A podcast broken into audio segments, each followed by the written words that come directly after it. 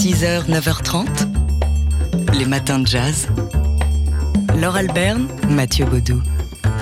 On a donc appris euh, hier soir tard la disparition de la chanteuse lyrique Jessie Norman. Celle dont Tony Morrison disait en 2014 Je dois dire que parfois, lorsque j'entends votre voix, cela brise mon cœur mais à chaque fois, lorsque j'entends votre voix, cela soigne mon âme.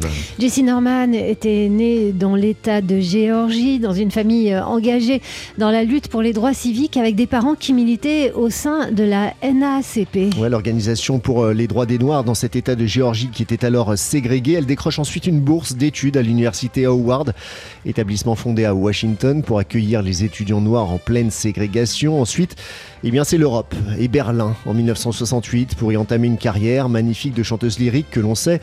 Mais ce que l'on sait moins, c'est sans doute son goût pour le jazz, avec une passion euh, particulière pour les chanteuses, bien sûr, et pour Billie Holiday en particulier. J'adore chanter le jazz, déclarait Jessie Norman en 2013. Je n'aime pas l'idée qu'il y aurait une place pour la musique classique et une place pour le jazz. Et tôt dans sa carrière, elle expliquait que c'est en écoutant des chanteuses comme Billie Holiday qu'elle avait compris que l'interprétation était aussi importante que la partition de l'opéra. Jessie Norman, une femme de conviction également, qui a fondé dans sa ville natale d'Augusta, donc en Géorgie, la Jessie Norman School of the Arts, et ce pour soutenir de jeunes artistes socialement défavorisés. 6h, 9h30, les matins de jazz.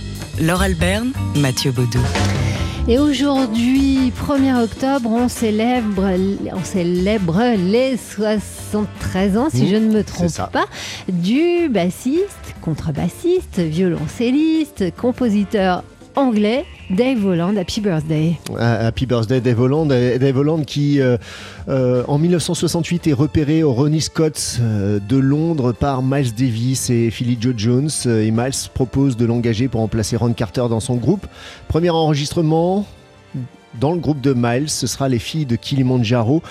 Il restera membre du groupe jusqu'en 1968 et participe à des albums tels que In a Silent Way ou encore Beaches Bro. Et dans Fille de Kilimanjaro, au clavier, c'était Chick Corea avec qui euh, Dave Holland, quittant le groupe de Miles, a créé le groupe euh, Circle, groupe d'avant-garde. Donc Chick Corea, Barry Hatchul et euh, Anthony Braxton. Et c'est le, le, début pour lui d'une longue collaboration avec le label ECM. Ensuite, en 1972, il enregistre son premier album comme leader. Et quel album? Conference of the Birds, une référence hein, euh, dans euh, le jazz moderne, le jazz contemporain, expérimental. Et dans les années 70, euh, il continue sa carrière comme leader et sideman, notamment aux côtés de Stan Getz, ou alors en trio avec John Abercrombie et Jack de Jonette. Et puis, plus récemment, il, crée le groupe Aziza avec Chris Potter, Lionel Wicke et Eric Harland. C'est d'ailleurs Chris Potter qui va venir en concert à la scène musicale le 16 novembre prochain. Et en attendant, on l'écoute ici en compagnie euh, de, de ce groupe-là, Aziza, Finding the Light. right.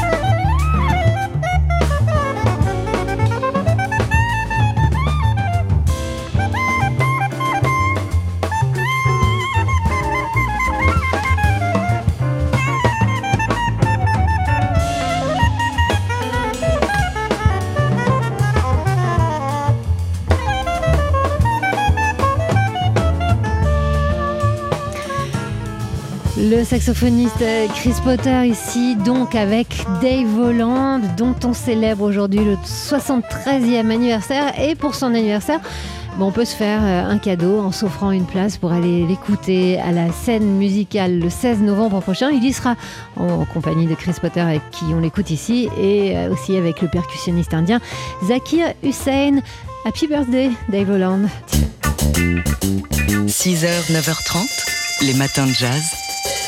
Laure Alberne, Mathieu Baudou.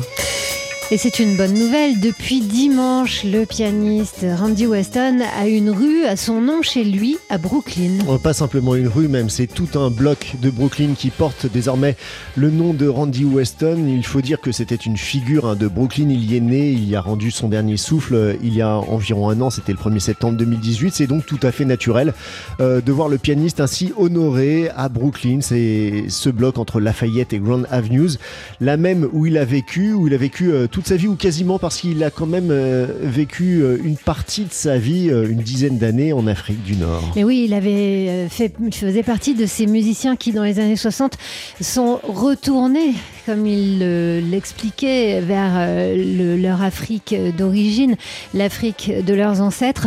Ils sont retournés pour y créer ce mouvement panafricain avec d'autres, donc en particulier en Afrique du Nord. Randy Weston a mêlé son jazz à la musique des Gnawa. Il a créé un club de jazz euh, qui- qu'il a exploité lui-même pendant plusieurs années à Tanger avant de rentrer au début des années 70 en 72 et d'enregistrer cet album qu'on écoute tout de suite, Major Mambo.